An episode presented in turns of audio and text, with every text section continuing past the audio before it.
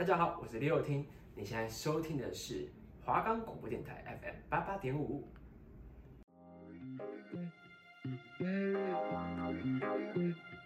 如果你对于感情方面有困扰，不知道该如何是好，为什么会有这样的情绪？为什么会有那样的表现？对方究竟在想什么呢？让我们来一探究竟吧。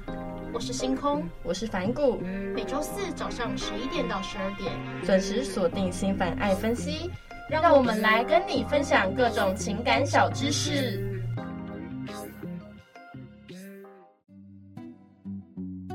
我们的节目可以在 First Story、Spotify、Apple Podcast、Google Podcast、Pocket Cast、SoundOn Player，还有 KKBox 等平台上收听，搜寻华冈电台就可以听到我们的节目喽。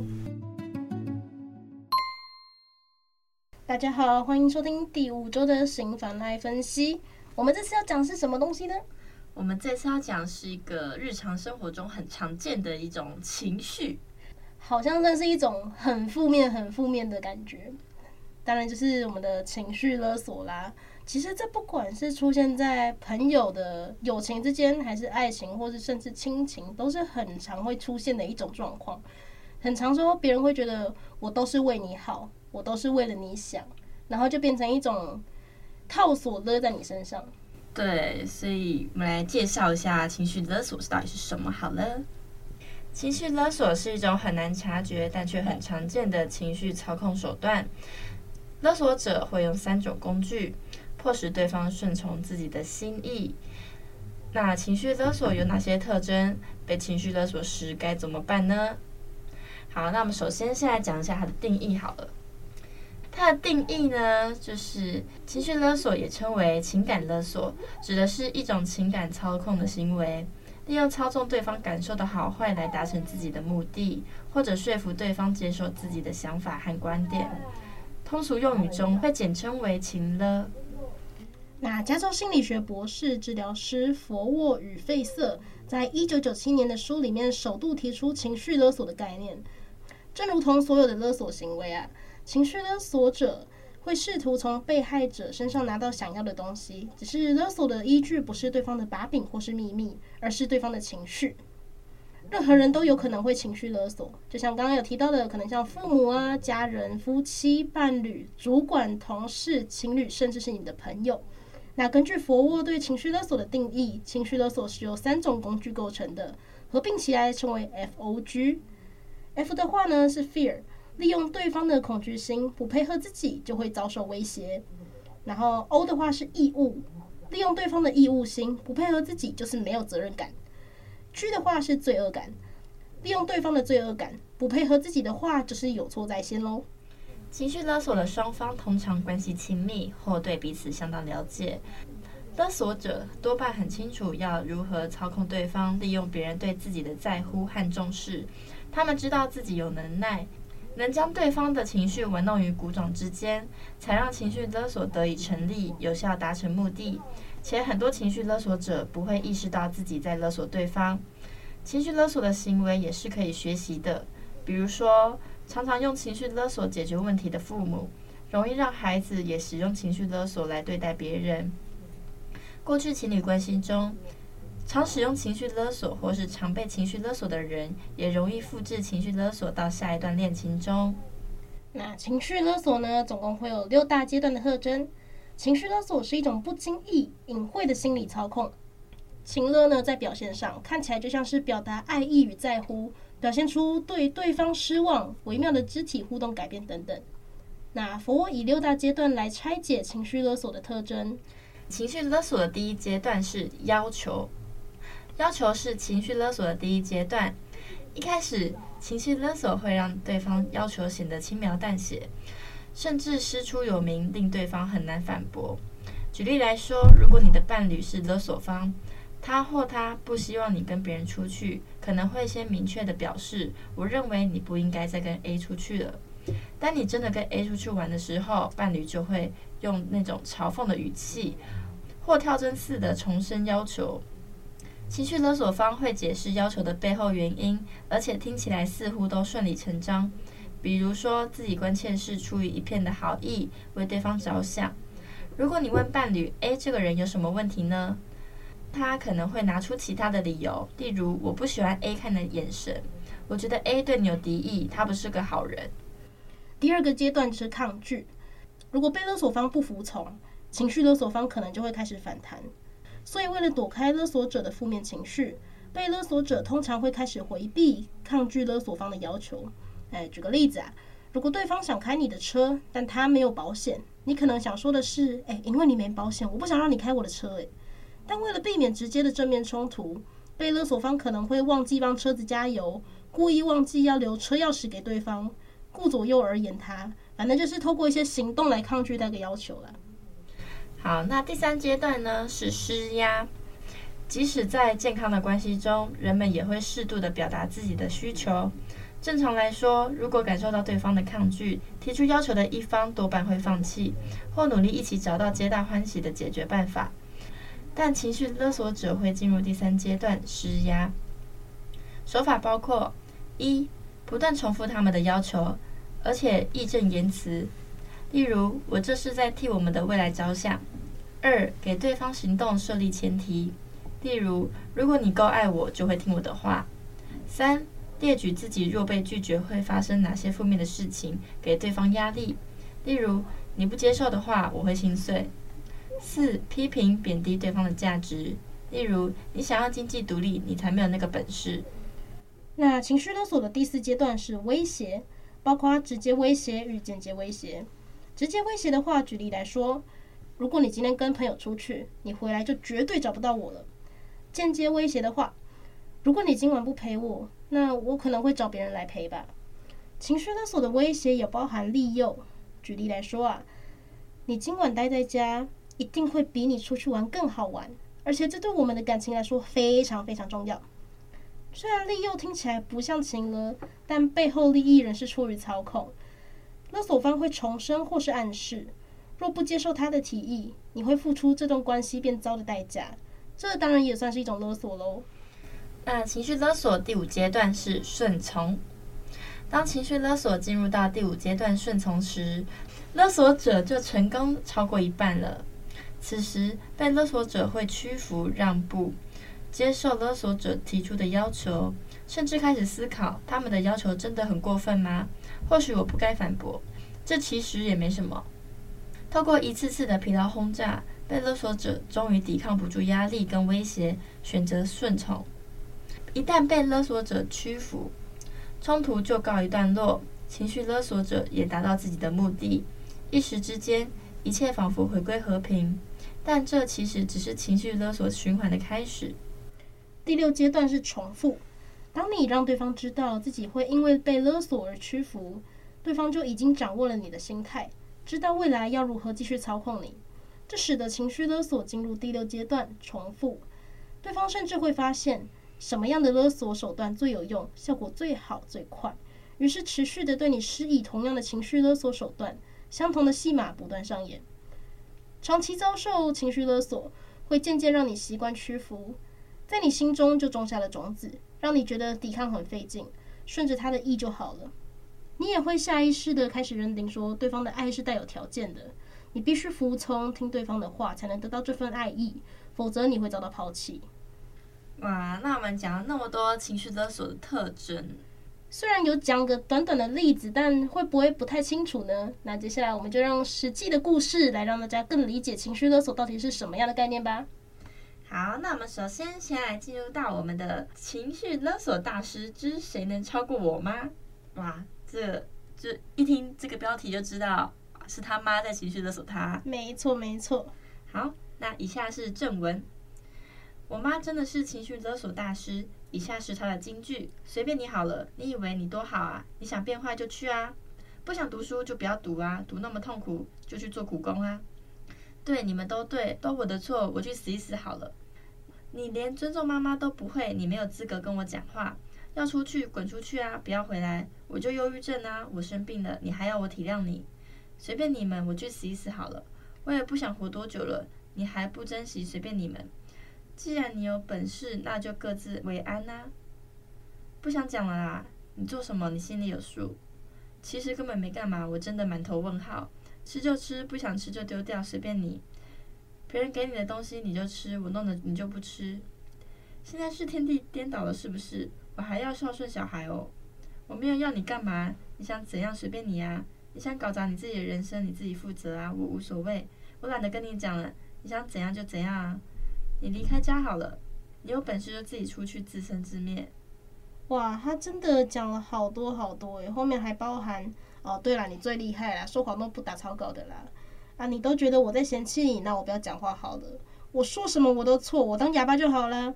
反正就是一整篇听的都是会觉得心理负担很大很大的那种句子跟对话。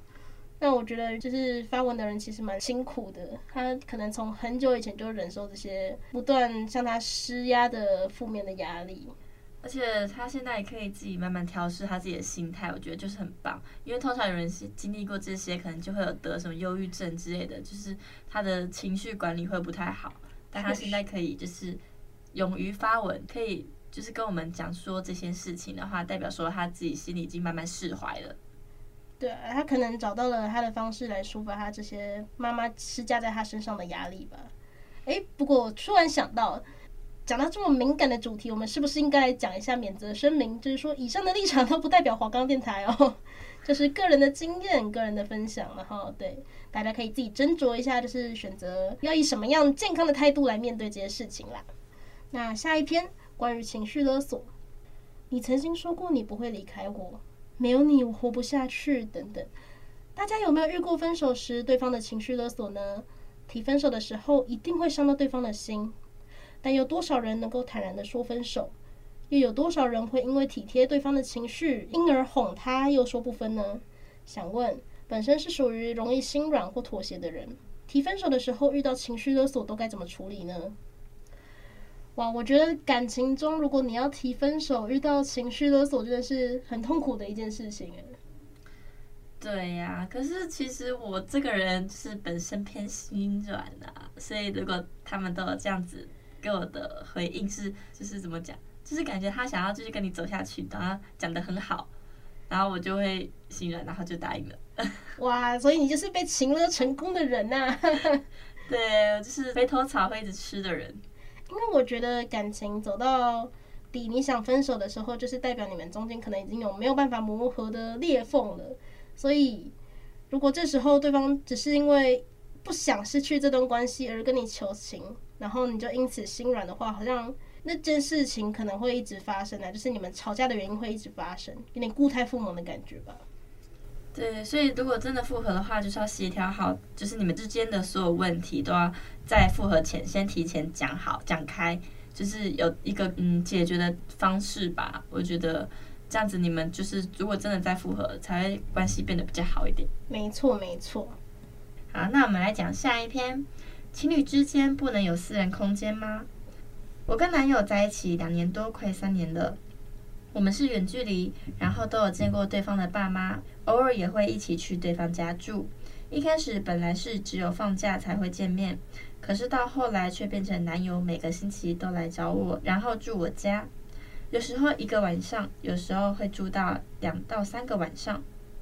然后最近我因为感冒，所以跟男友说，我们这个星期先不要见面好了。我想放假好好的在家里休息，可是他却因为不能来找我，开始对我情绪勒索。想跟他沟通这个问题，他就各种想睡觉、逃避，而且回话的态度都没有很好。他还理直气壮地说：“你放假，我想陪你，错了吗？”但是讲白了，他每次来我家就只是换个地方划手机、睡觉而已。所以我很好奇，有没有人跟我有一样的问题，或是能不能告诉我怎么做，才能有效的跟他沟通呢？就是女生这边，她就是因为感冒了，所以才想说要保持健康嘛，才不让男友去她家。结果男友就一直开始对她情绪勒索，甚至会回避、逃避这些问题。对啊，这男友感觉就是扣分扣分。对，他就只是。觉得说哦，我来陪你就是我对你的爱，可是他也没有想说他来陪他是真的有在陪嘛？他也是在玩做自己的事情，那干脆不要来啊。对，我觉得你说的重点就是，如果你真的想跟那对方待在一起的话，是不是应该做一些两个人之间可以一起做的事情，或是至少不是各做各的？但今天这个状况就是，他就算去他家也没有特别在干嘛，就只是一样是换个空间，然后做自己的事情而已。那好像没有特别要住在人家家里的必要啊。而且住在人家家里，说不定人家是跟家人一起住的，这样会不会打扰到他的家人呢？对啊，但是我觉得这是需要多考量、多注意的地方了。那下一篇，这样是情绪勒索吗？我很爱我的女友，但她很喜欢交朋友，向往自由，所以我会查她的冰棒，查她的讯息。诶，这边说一下，冰棒就是之前很流行的。一个定位的软体啊，那因为他有一个红粉知己，对他比对我还好，所以我知道我一旦放手了，他头一定不会回，所以我一直不敢松开我的手，可是却也不能管他。每次跟他提到那个女生，他就只会回我他们是好朋友而已，然后就叫我不要吵、不要闹、不要欢。我就会问他说他还爱我吗？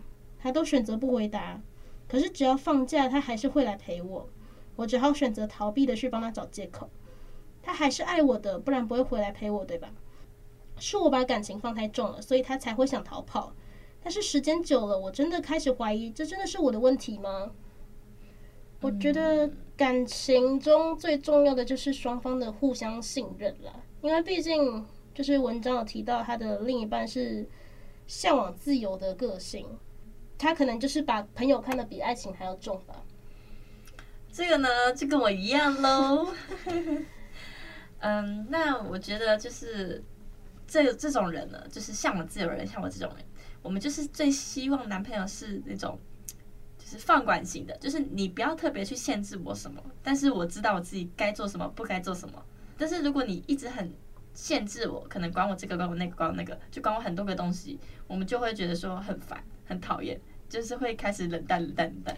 我懂你，真的就是不能限制太多。我们当然知道自己的界限在哪里，当然不能跟别人有太多亲密的互动什么。可是有些就是你跟朋友本来就会可能一起出去啊，一起吃饭什么干嘛的。那如果连这个都要管的话，我们就会觉得有点被捆绑住的感觉，就会觉得限缩了我们的自由。那我们就会在这段感情中不快乐、不开心，那就会渐渐的觉得很烦躁、很厌烦，然后就会冷掉。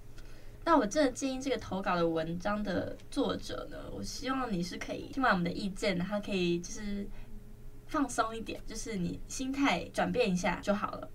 因为其实如果这样下去的话，你们的双方都会很累，所以我觉得你们感情也不会走太长久。没错，没错，这是需要双方沟通协调好的事情，你们要找到一个自己可以处理的平衡点啦。你可以接受，他也可以接受的，这可能是需要你们花很多时间去沟通的一个问题。那只能跟你们说加油啦！好，那下一篇是这是情绪勒索吗？这个标题跟刚刚那个很像哦。每次跟男友吵架的时候，他都会用咄咄逼人的口气问我说怎么了，跟我说他在问我，叫我要回答。吵架大多数都是他先开头，有时候还会凶我。每次吵架，他都会跟我说下次不能再这样了，再这样我就要惩罚你，或是你不爱我了吗？然后和好了，他就会说他刚刚那样骂我是他的不对，然后跟我说他的对不起，让我觉得他有点恐怖情人特质。吵架的时候，我偏弱势那方，因为我没有遇过脾气那么不好的人，所以完全不敢反抗。有一次我们是在学校吵架，那时候我只是不小心开玩笑说“你管我”这三个字，他就问我说“你刚刚说什么了？”因为我之前答应说我不能再讲说“你管我”这句话。他说他不喜欢听到这三个字，当时我没想到那么多，也怕他生气，就答应他也不会讲。其实我有点不乐意，因为那是我平常在家都会讲的习惯。后来我走去上课，他就传讯息过来说，如果没想好怎么道歉，我是不会跟你说任何话的。你不跟我道歉，我也不会理你。以后我做什么事也不会再考虑你的感受了。自从跟他交往之后，他就叫我搬出去跟他一起住。后来我妈觉得凭什么我一定要去她家住，又不是嫁给他了，所以我每个礼拜假日改成回家住。那时候我男友听到这个有点不爽，说你都二十岁了，你妈还要管你住哪里吗？就问我想回家里住吗？我说对。接着他就说，所以你不想跟我一起住的意思喽？所以你不爱我了是吗？当下我听到真的觉得很傻眼，为什么我不能回我自己家住？所以我回家就是不对，就是不爱他。我妈也觉得女儿是自己的。又不是我男友的，他凭什么可以决定我要住哪里？每次吵完架，压力都会很大，到现在也累积了不少压力。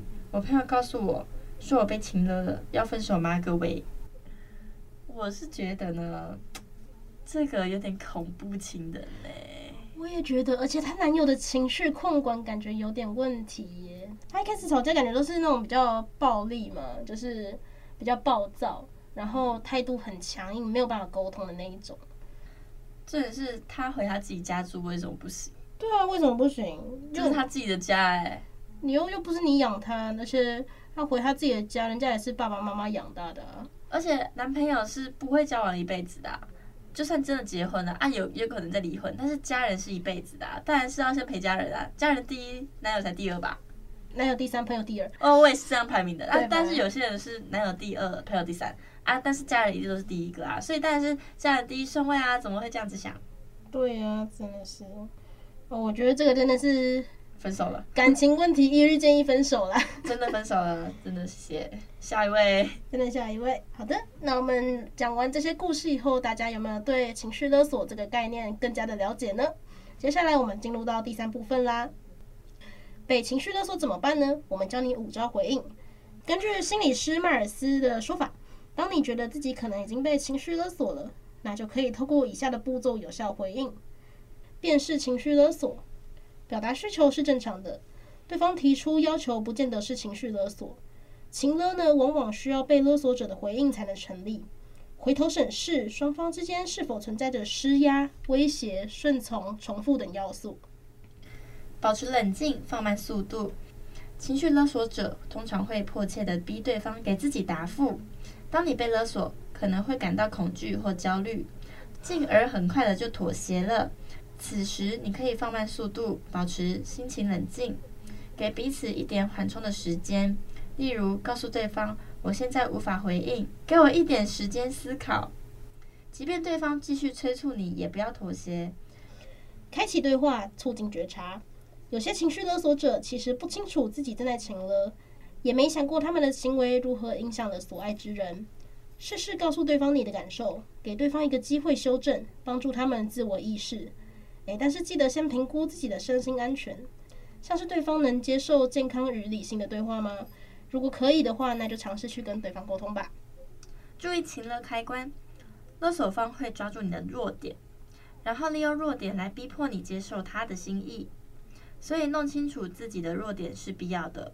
你必须知道自己在什么样的情况下很容易被情绪勒索，才能有效的制止，甚至夺回主导权。让对方的情绪勒索变得很困难。充分赋权对方。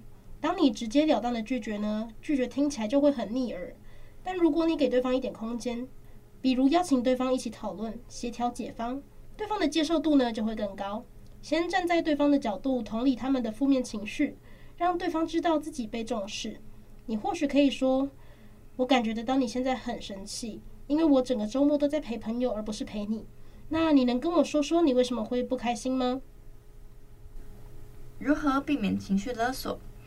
要建立一段健康的沟通关系，更根本的方式就是避免自己被情绪勒索，阻止双方进入一段情绪勒索的关系中。换句话说，如果你不受对方施压、威胁，也不轻易顺从，对方就会很难情绪勒索你，因为情绪勒索对你没有效。透过建立心理界限，可以有效避免自己无意识走进情绪勒索的陷阱中。记得厘清自己的责任，哪些事情对你有义务要承担，哪些没有，把属于对方的责任还给对方。有时候对方也不见得有要勒索你的意思，但若我们带着恐惧、不安全感去回应，甚至预设自己只要拒绝对方，对方就会不开心，两人关系会变差。情绪勒索就会很容易成功，重复出现。但有些时候，对方清楚自己在情绪勒索你，而且有意为之，甚至会拿出危及身心安全的威胁力。记得要以自己的安全为第一优先，保全自己的健康，再去评估理性沟通的可能性。听完那么多的介绍呢，我觉得情绪勒索很容易会跟情绪控管是有关联的。他如果是有刻意的要进行情绪勒索的话，有可能他的情绪会比较是属于暴躁，而且是强势的那一方。那就像刚刚最后有提到的，就是你要在沟通之前，记得先以自己的安全为第一优先的考量。因为你没有办法判断说这个当下你尝试跟对方沟通的时候，对方会不会有什么更激进的行为。他可能现在只是言语勒索你，但如果之后是用暴力呢？所以一定要先判断好自己的人身安全，以安全作为第一考量，再来考虑是要理性的沟通去协调呢，还是选择离开。嗯，那我这边想要跟大家分享一个小故事，就是我朋友自己的亲身经历。他妈妈是以前是有一个正常的工作，然后也有赚蛮多钱的，但是不知道哪一天就开始赌博，赌一赌就会欠钱嘛，因为赌博就是很容易赔钱的人。那他就欠了一屁股债，可是呢，欠了完一屁股债，因为他家也算是蛮有钱的，所以他妈妈的弟弟就是他小舅舅，已经帮他还了很多钱了，好几千万了，然后也帮他开了一家就是算算是一个小公司，让他可以自己做，然后他就是把店好像又赔掉了。反正就是一直重复欠钱，然后因为我朋友呢，他爸爸已经去世了，那他爸爸就是去世前有留一笔遗产给他，他妈妈就想要要那笔遗产，然后就一直情绪勒索我朋友，然后我朋友就是觉得他是他亲妈，他一开始就是因为他那时候只有生活费，遗产是要等到他二十六岁还是二十七岁才可以拿出来，他妈妈就是每天跟他要那个生活费，连生活费那种几千块的生活费都想要，哎。